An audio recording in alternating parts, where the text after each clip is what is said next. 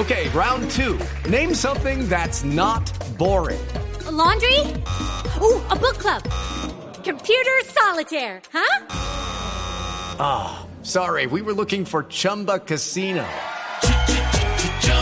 That's right. ChumbaCasino.com has over 100 casino style games. Join today and play for free for your chance to redeem some serious prizes.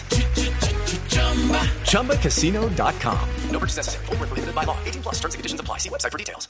Ahora sí, señor superintendente, le repito la pregunta. ¿Qué significa la multa a los señores comercializadores de las boletas de los partidos de la Selección Colombia? Bueno, Néstor, mire, en, en la superintendencia hay dos investigaciones que son parecidas pero diferentes. Una que tiene que ver con temas de consumidor, eh, que usted se acordará que todo este tema de las boletas empezó con una venta de seis mil boletas que al final resultó ser una venta eh, ficticia.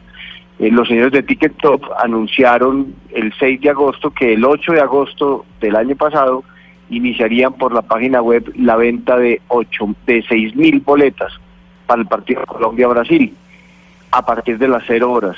Y los colombianos ese día eh, esperanzados en comprar una boleta, se trasnocharon, trataron de comprar una boleta, al final no compraron, no lograron comprar ninguna, y al final lo que logró eh, descubrirse es que era una venta ficticia, que no había ninguna boleta disponible, que estos señores fingieron vender seis mil boletas, eh, que ahorita si quieren le explico por qué hicieron esa, eh, esa venta ficticia, pero al final pues eh, los señores salieron a decir que habían vendido las boletas cuando en realidad no habían vendido ninguna porque todas esas boletas, como ya el país lo ha advertido, habrían terminado en la reventa masiva de boletas para de, de la selección Colombia.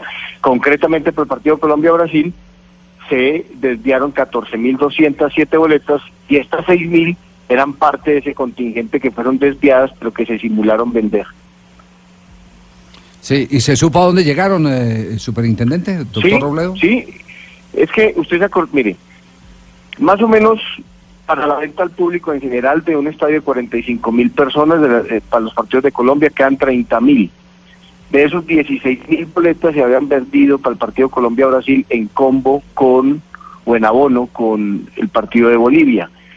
Quedaban 14 mil boletas que ese fue el número total de boletas que se desviaron para el partido Colombia-Brasil. Y de esas 14 mil, estas 6 mil que fingieron vender hacen parte de ese contingente de 14, es decir, fueron estas 6 mil más 8 mil que ya les habían entregado los señores de Ticket Shop a los señores de Ticket Ya. Entonces, aquí lo que hace la superintendencia es decir, eh, ustedes han violado los derechos de los consumidores, eh, eh, dieron publicidad e información engañosa sobre una operación destinada a los consumidores cuando en realidad no había ninguna boleta destinada a ellos.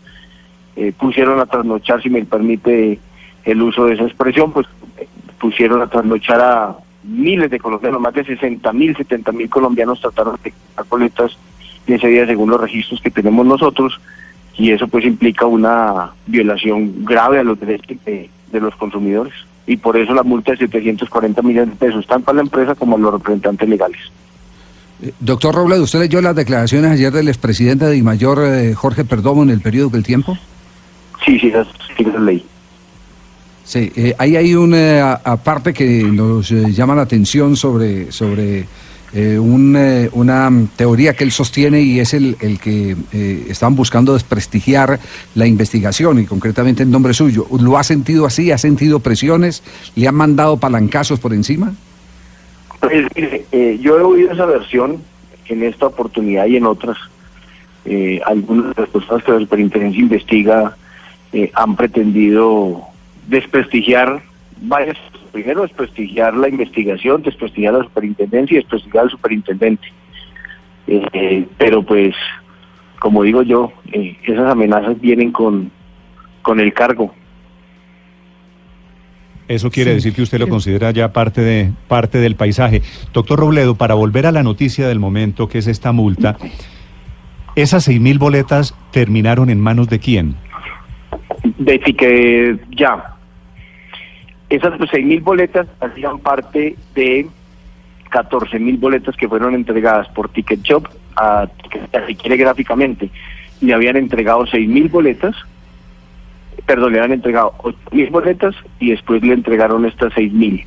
En total fueron 14 mil boletas que se desviaron para la reventa por parte de Ticket Job hacia Ticket Ya. Ticket Ya los revende en el primer eslabón de la reventa, eh, que son 14 mil boletos del partido Colombia-Brasil. Sí. Con la, con la multa, doctor, doctor Robledo, a, a Ticket Shop, ¿viene alguna clase de decisión contra directivos del fútbol colombiano? No, no, porque esa investigación de consumidor se circunscribe exclusivamente a la información que Shop eh, engañosa eh, le dio a, a los consumidores colombianos en general, en donde le dijo yo voy a salir a vender seis mil boletas cuando en realidad no había ni una sola boleta para vender. Sí, superintendente. Entonces, ¿Y con base se refiere, en qué? se- lo- Néstor, se refiere a este tema absolutamente puntual. Pero superintendente, ¿con base en qué, con base en qué, volviendo a la, a, la, a la noticia una vez más, calcularon ustedes este monto, esta multa de 740 millones de pesos, que pues en principio suena poquito?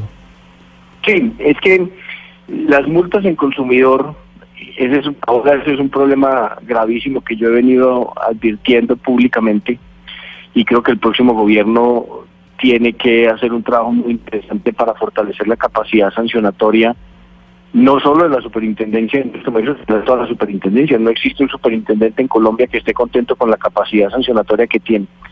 Y particularmente en temas de consumidor, eh, la multa máxima es una multa ridícula de 1.500 millones de pesos máximo y aquí ponemos una multa de 740 millones porque la superintendencia ante la gravedad de la infracción no deja de reconocer que Ticket Shop se allanó a los cargos de esta investigación y como el país sabe se sometió al programa de beneficios por colaboración en la otra investigación que tiene que ver con competencia. Entonces aquí no se imponen las máximas multas, no obstante la conducta es gravísima, por cuanto Ticket Shop, como le digo, colaboró de manera muy eficaz con esta investigación.